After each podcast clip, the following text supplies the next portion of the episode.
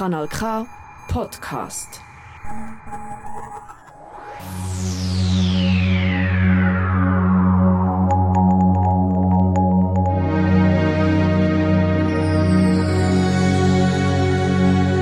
The Milky Way, a podcast about the universe. Kanal K. Hello everyone, welcome to the Milky Way podcast with me, Dr. Tejpreet Kaur. In this podcast, we talk about everything from Big Bang to black holes. In the last few episodes of this podcast, we have talked about black holes, dark matter, galaxies, life cycle of stars, some exoplanets, and even our own solar system as well. I'm really happy to announce that we have already completed 15 episodes. We have come a long way along. For today's episode, uh, we will talk about something special, something unknown, and something invisible. Uh, before I dive into today's episode, I just want to let you know that our podcast is now available on Spotify. You can go and check it out there. Let's start today's episode. When you go out in the night sky, what do you see? You see stars, you see planets, you might see moon, or there might be some couple of uh, artificial satellites roaming around. And what else? There might be some comet. Can you think of something else?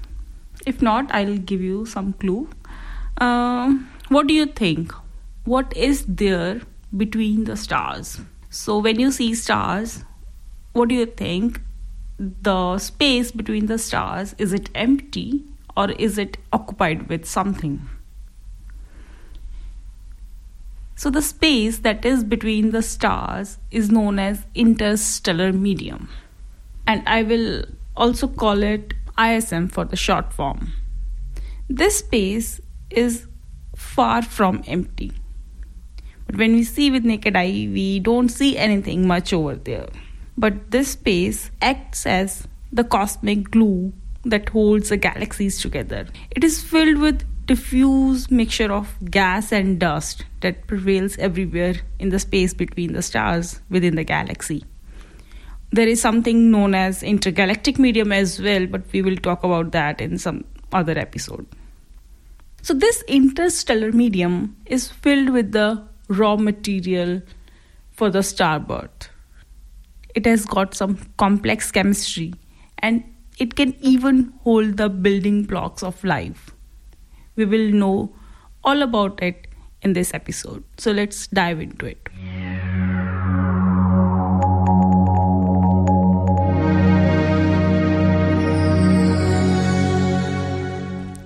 Now we will talk about the components of this interstellar medium. There are two main components. One is interstellar gas and other one is interstellar dust.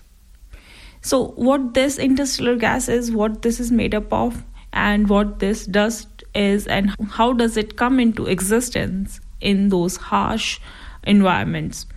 Uh, we will all know in this episode. So the interstellar gas it it's mainly it mainly consists of hydrogen which is the most abundant element in this universe. And uh, after hydrogen it has also got helium and traces of other elements all other heavier elements beyond helium. But the main component is hydrogen and helium.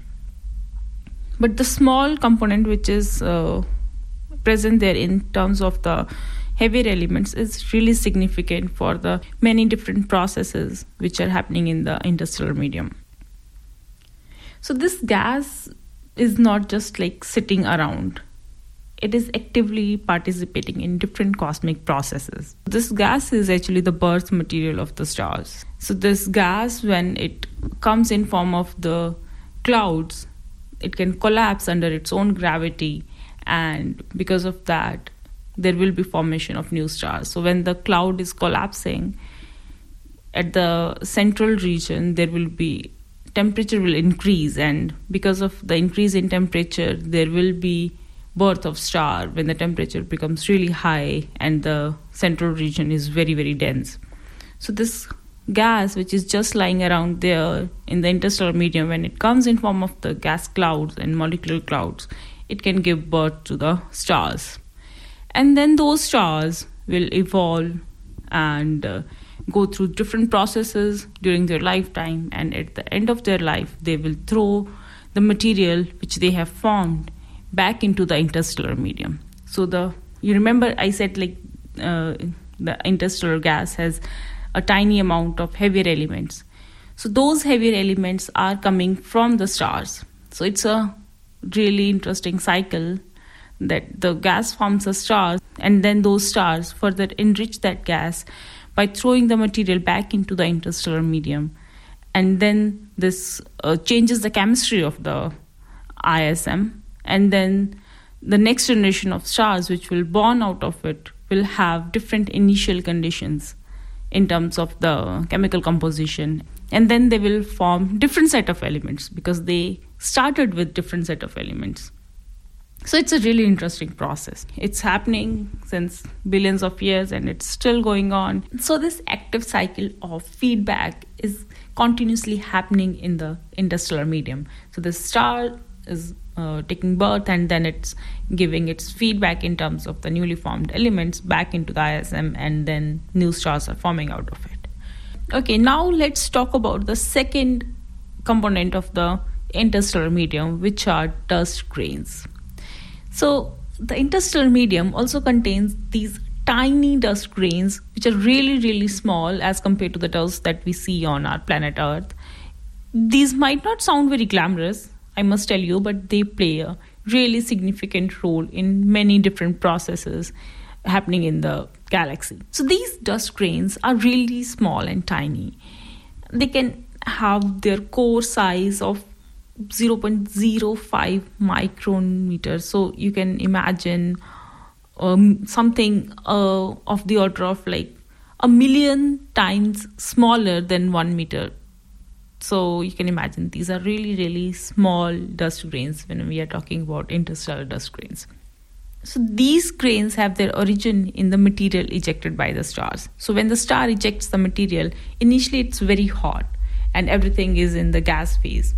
But as the temperature decreases and there are some cool environments, especially around the uh, red giant stars, which are uh, comparatively smaller stars, and when the temperature starts going down in the outer regions, these dust grains can form from the gas phase by the by the process of condensation. So these dust grains normally start off as carbon or silicate grains. Further they start accumulating additional atoms from the surrounding area and these additional atoms are mostly hydrogen oxygen carbon nitrogen. And then they start forming icy mantles of uh, water ice or methane or carbon monoxide or even ammonia.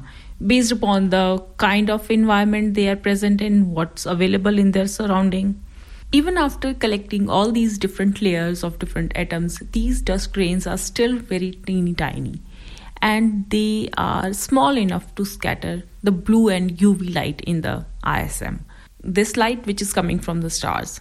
So if we are observing a star and there is a dust cloud in between the star and and the telescope which means observer you will see the light that we are observing will be reddened. So it's called interstellar reddening. The dust cloud present in between will strip off the blue light it will scatter the blue and uv light more as compared to the red light this is something known as interstellar reddening it's the similar kind of process that we see on our planet Earth while sunrise and sunset. So you see why sunrise and sunset are uh, redder in color, so they are more red. Whenever we see sunrise and sunset during those times, it appears the sun is more red as compared to the noon time. It happens because of the scattering, and the blue light is scattered more as compared to red light the similar process is happening in the ISM as well because of the dust grains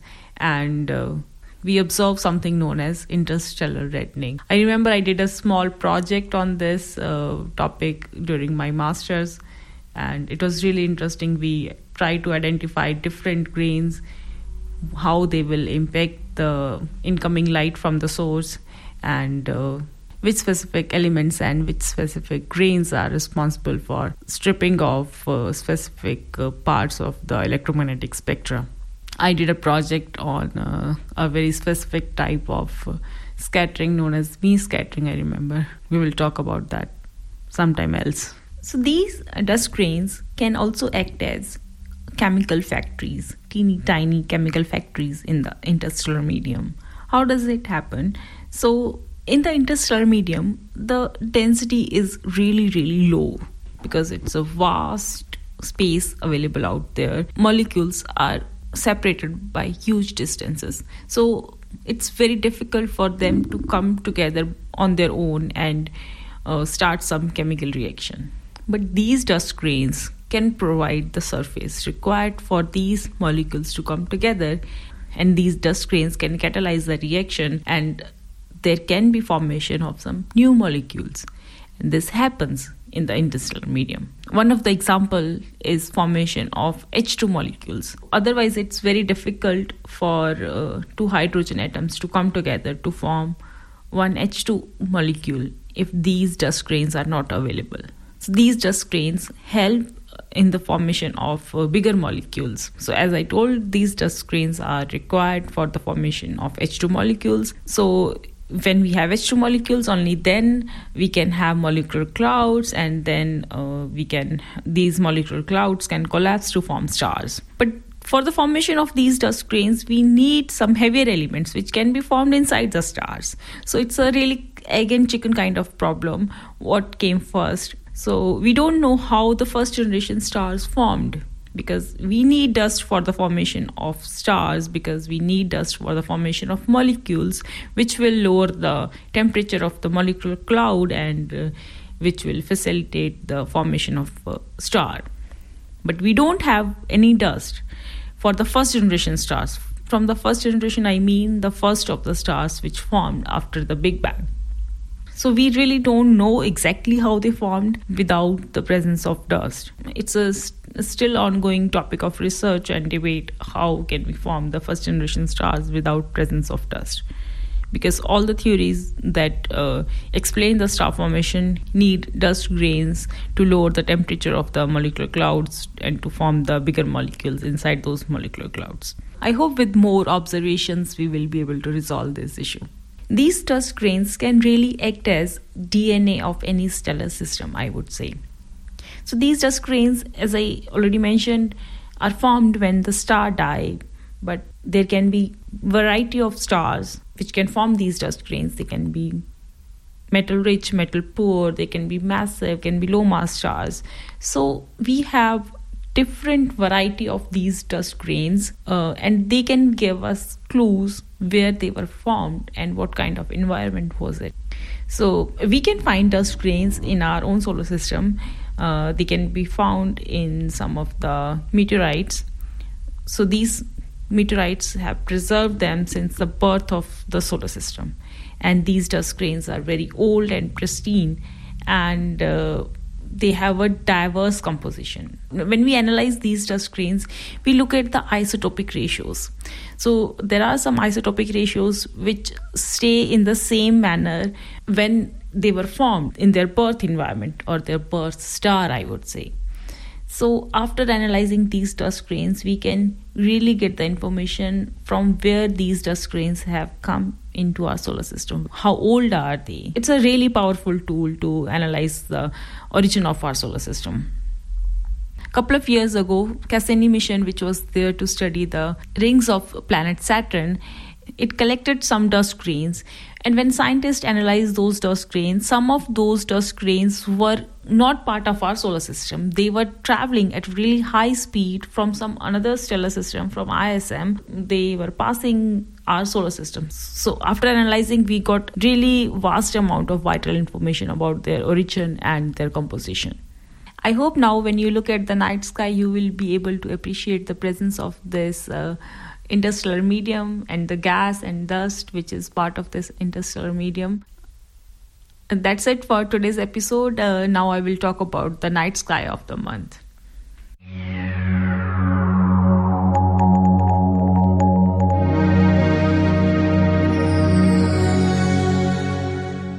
We talk about the night sky of the month October 2023, you will be able to see many planets, two meteor showers, two eclipses, one solar eclipse and other lunar eclipse, full moon. So there are many events happening in this month. Uh, if we talk about the planets, you will be able to see Mercury, Venus, Jupiter, Saturn, and a uh, little bit dim Neptune as well. Mercury is visible in the early morning hours in the eastern direction. So Venus is really bright and beautiful in the southeast in the early morning sky. Jupiter is visible in the night sky it's visible all night and it looks really bright and beautiful you will be easily able to spot jupiter in the southeast sky uh, uranus and neptune are visible in the night sky all night but they are really dim so you need to have some kind of uh, you need to either use binoculars or telescope to see these two planets but jupiter and venus are really bright and can be easily spotted with naked eyes so there is one solar eclipse on October 14th, but that's only visible in North and South America. We won't be able to observe this solar eclipse in uh, Switzerland. There is another eclipse which is a partial lunar eclipse on October 28th. That will be visible in Switzerland, but uh, the moon coverage is only 6%, so it's partial lunar eclipse.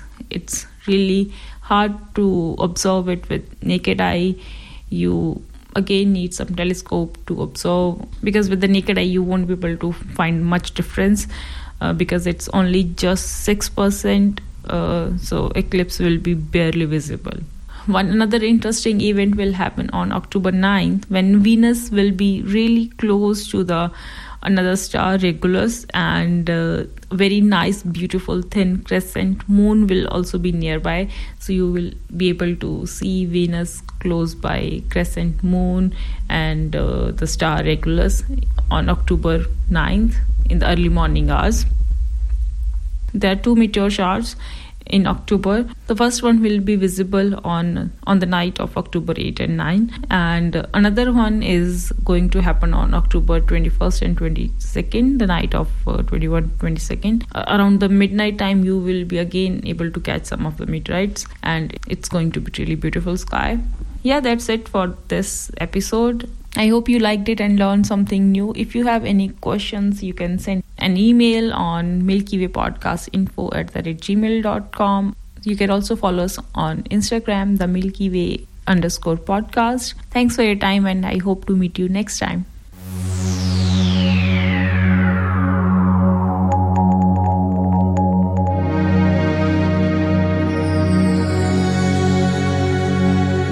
The Milky Way podcast about the universe.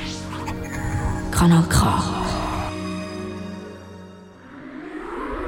Das ist ein Kanal K Podcast Jederzeit zum Nachhören auf kanalk.ch oder auf deinem Podcast App.